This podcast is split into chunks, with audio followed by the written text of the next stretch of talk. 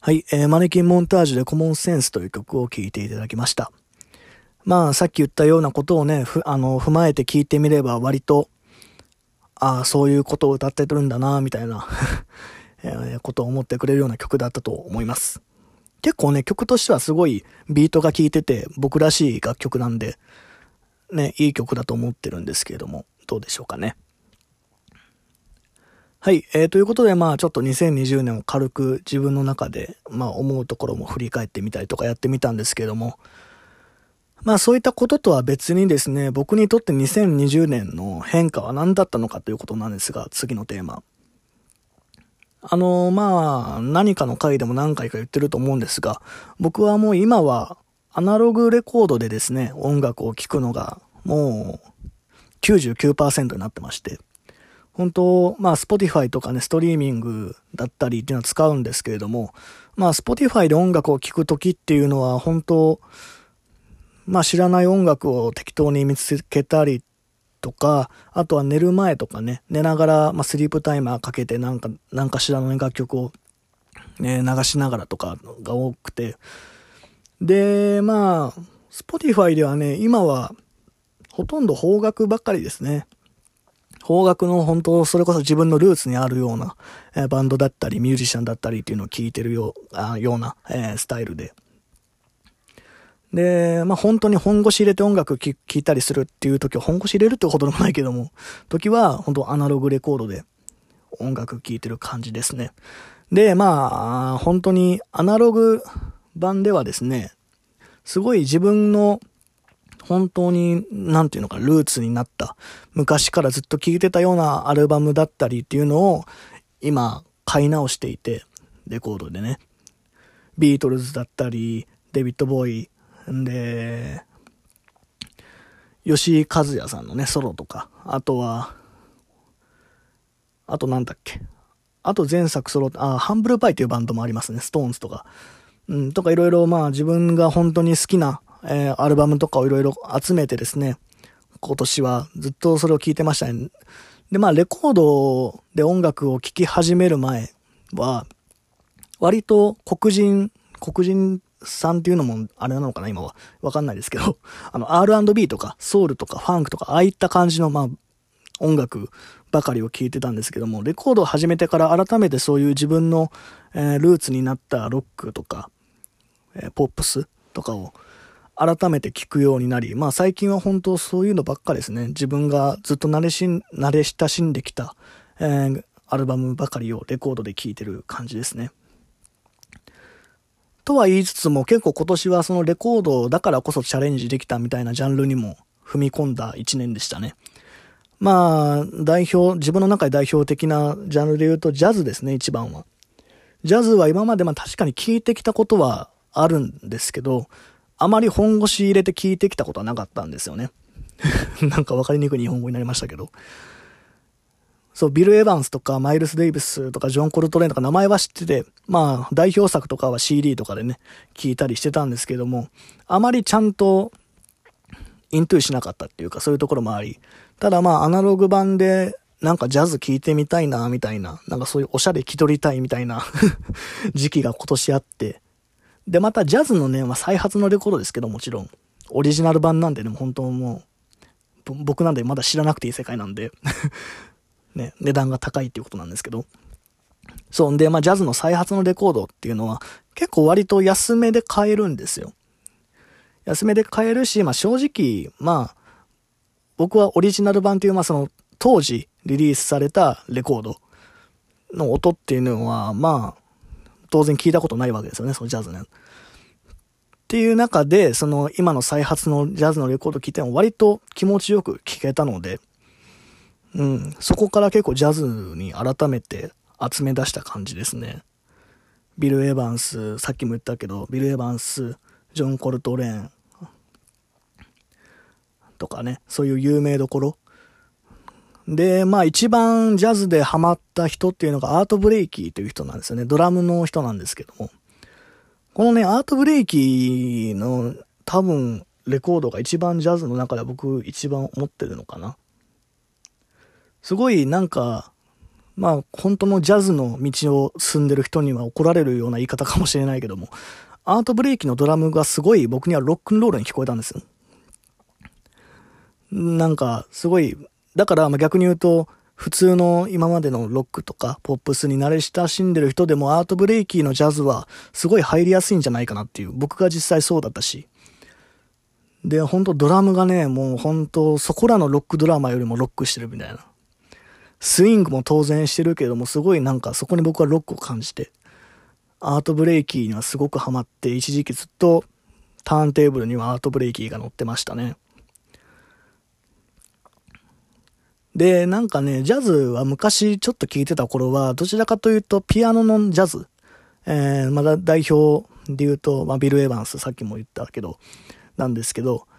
ビル・エヴァンスのああいうワルツ・フォー・デビーとかそういう有名なね、アルバムがあるんですが、あの辺が好きで、まあ、ラッパ系、トランペットとかサックスよりかは、僕は、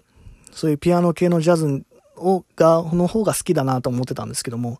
レコードでジャズを聴き出してからは、割とそういうラッパがね、ガンガン鳴ってるような、トランペットとかサックスとかがガンガン鳴ってるようなやつの方が、割と気持ちよく聴けて、まあ、迫力も感じやすいっていうかね。ピアノも当然素晴らしいんですけれども、そう、どなんかすごい、ジャズの好みがレコードで聴くと一気に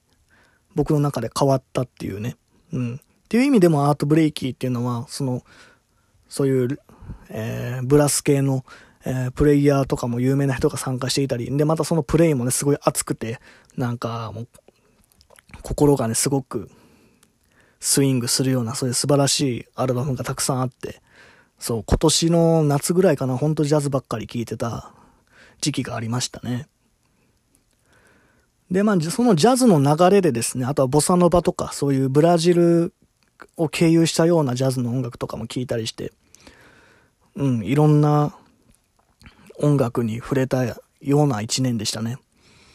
で、まあ今レコード何枚ぐらいあるのかわかんないんですけども、本当全然まだまだなくなくて、500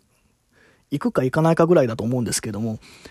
まあ、CD をね、買ってた頃は、本当に、例えば、じゃあデビッド・ボーイが好きになったとしますよね。なったとしたら、そのデビッド・ボーイのディスコグラフィーの CD を全部買っちゃうみたいな。そう、そういうお金の使い方をしてたんですけども、まあレコードになってからは、本当に、本当に好きなミュージシャンは全ディスコグラフィー集めたりはしてるんですけど、ビートルズとかね、ジョン・レノンとかそうですけど、ただ例えば、ストーンズとか、これ、あれですよ、僕の個人の見解ですよ。僕の個人の好みの話なんであれなんですけど、ストーンズとかクイーンとかあの辺に関して言うと、本当僕は全ディスコグラフィー持ってなくて、70年代だけとか、80年代以降は全く持ってないとか、そんなんあったりして。そう、そういう意味で本当に好きなアルバムだけを集めて、え買うような感じでやってたんですよね。で、やっていくうちに結構自分が本当に好きな、例えば70年代とか60年代ら辺のロックだったりっていう、そういうレコードは割と集まってきたんですよね。まあ中古とか再発含めてですけど。っていう中で、でもなんか新しいレコード欲しいなとか思う欲があるんですよ。もう持ってるのにね。で、僕が最近何を、どういう買い物をしてるかっていうとですね。例えば、まあ、アマゾンでね、僕はレコードを買うことが多くて、通販ですけどね、買うこと多くて、まあ、アマゾンでまずは12、数字の12で、あとは12インチアナログっていう、打つんですよ。それでですね、まあ、検索すると、まあ、12インチアナログっていうのは、まあ、いわゆる LP、まあ、あの、レコードのことなんですね。アルバムの。ちなみにシングルは7インチです。12インチはだいたい30センチぐらいかな、多分。まあ、それがま LP、まあ、アルバムのレコード版みたいな感じなんですけど、まあ、その12インチアナログでまず Amazon、Amazon で検索をして、そこからまた絞り込むんですよね。何を絞り込むのかというと、価格っていうところを押したら、どの価格帯の商品だけを表示するかっていうのが選べるんですよ。で、僕はそこで0から1500ってとこを押すんですね。そうすると、まあ、1500円ぐらいまでのレコードが、だけが抽出されて検索結果に出ると。まあ、そうじゃない時もあるんですけど、まあ、これは Amazon のあれなのかわかんないんですが。